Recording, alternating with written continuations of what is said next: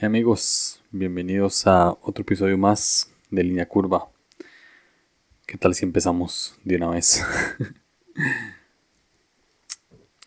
hay momentos en la vida en los que uno se cansa de luchar.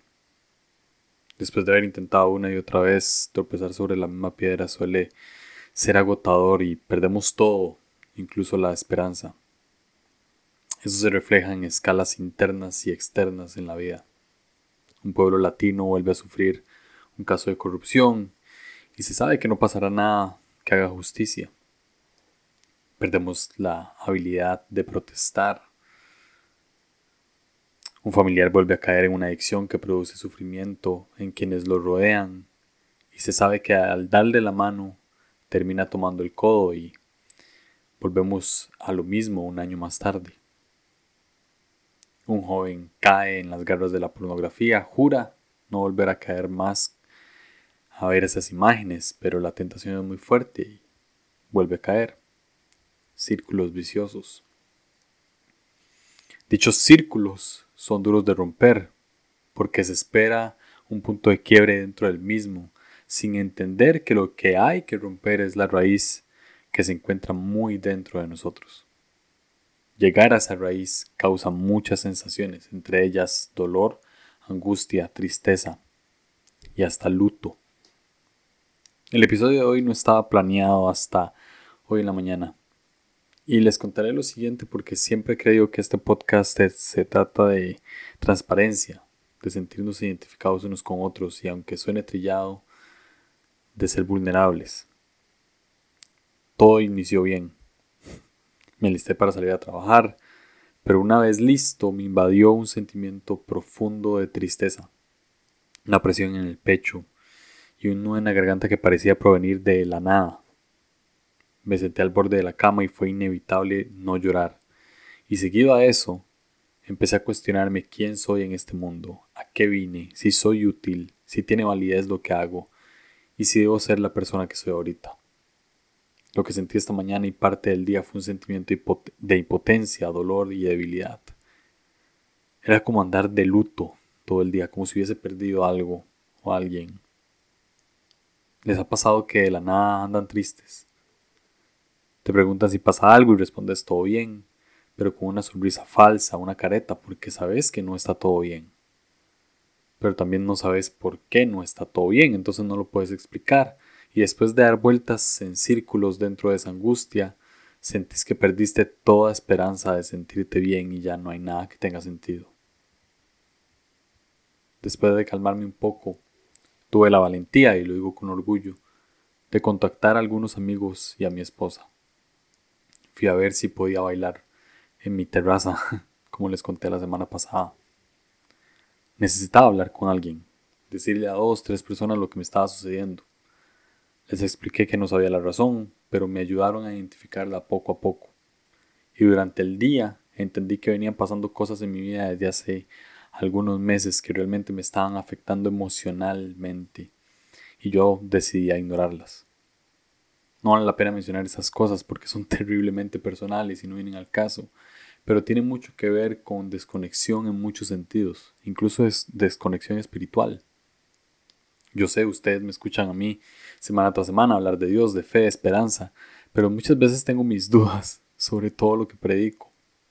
En ocasiones me, cuesta ponerle palabras a lo que creo, pero de igual manera comparto, o al menos trato de compartir, todo aquello que creo que es verdadero. Se podría llamar síndrome del impostor tal vez.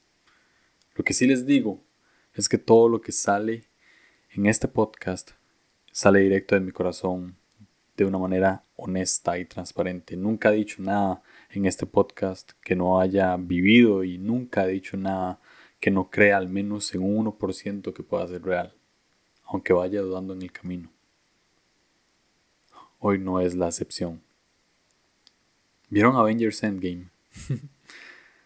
después de una intro, todos se encuentran cinco años después del chasquido de Thanos sin esperanza alguna. Son muertos vivientes. Incluso Capitán América, que parece ser el más positivo y que predica que hay que avanzar en la vida, se le nota la angustia que lo abraza. Se les ve en sus ojos que no hay nada que hacer y que la vida simplemente apesta por más positivos que sean. Más o menos así me siento. Así me siento un poco. Lo bueno es que la película nos enseña algo importante. Y es que para volver a sentir vida hay que volver a atravesar muerte. Lo he dicho siempre, no hay resurrección sin muerte. Hay algo en el dolor y en la agonía que nos hace brillar en luz, hay algo en la oscuridad que nos hace creer, hay algo en la cueva que nos da fuerza para querer salir. Hay algo en el silencio. Y tiene que ser Dios. Creo que tiene que ser Dios mismo. Si les soy honesto, a las 9 de la noche de hoy lunes, ustedes están escuchando esto martes, todavía me aprieta el pecho. Debe ser ansiedad seguro. Aún siento que, mis ojos quieren llorar y probablemente lo hagan cuando termine de grabar esto. Pero también siento como paz, de alguna manera. En medio de tanto estiércol, para no decir la palabra que ya todos sabemos, siento que hay paz. Y paz, ustedes saben bien que es todo lo que yo busco en esta vida. Claro que me tengo que autopredicar con lo que siempre he dicho, ¿no? Tengo que ir al conflicto para encontrar esa paz. Tengo que ir al error para encontrar la perfección. Tengo que ir al odio para encontrar el amor. Tengo que ir al fracaso para encontrar éxito. Tengo que ir a lo común para encontrar lo diferente. Tengo que ir a la ignorancia para encontrar sabiduría. Tengo que ir a la cobardía para encontrar valentía. Tengo que ir al dolor para encontrar felicidad. Tengo que ir a la debilidad para encontrar fuerza. Tengo que ir a la muerte para encontrar la vida. Todo esto me aterra y produce una presión en el pecho. En fin, el punto es contarles cómo me siento y decirles que si alguien se siente igual o peor o si, si ha sentido así en algún momento de la vida, bueno, no está solo ni está sola. La verdad es que no tengo final para este episodio. Ni siquiera creo que sea un episodio normal. Lo único que visualizo es ver cómo salimos de pie de la cueva en la que hemos estado escondidos durante algún tiempo y avanzamos. Puede que en el camino te volvas a meter en una cueva. Obviamente podemos volver a caer en muchas cuevas. Y vamos a volver a intentar salir. Vamos a estar desesperanzados y vamos a volver a encontrar alguna motivación para tener esperanza. Porque siempre está Dios. Y aunque Dios mismo nos está viendo caminar en círculos, también nos está señalando la raíz que tenemos que ir a romper. Todo eso requiere, requiere un riesgo, morir un poco. Siento que toda esta temporada de línea curva ha tenido sentido episodio tras, tras episodio y créanme que no fue, no fue planeado. Porque si hubiese sido planeado, pues sabría de qué se trata mi vida, porque yo hablo de mi vida aquí y créanme que no está resuelta. Pero vamos juntos en esto. Y espero que al final sirva de algo. Tal vez no fue un buen día. Ah, tal vez has tenido días malos.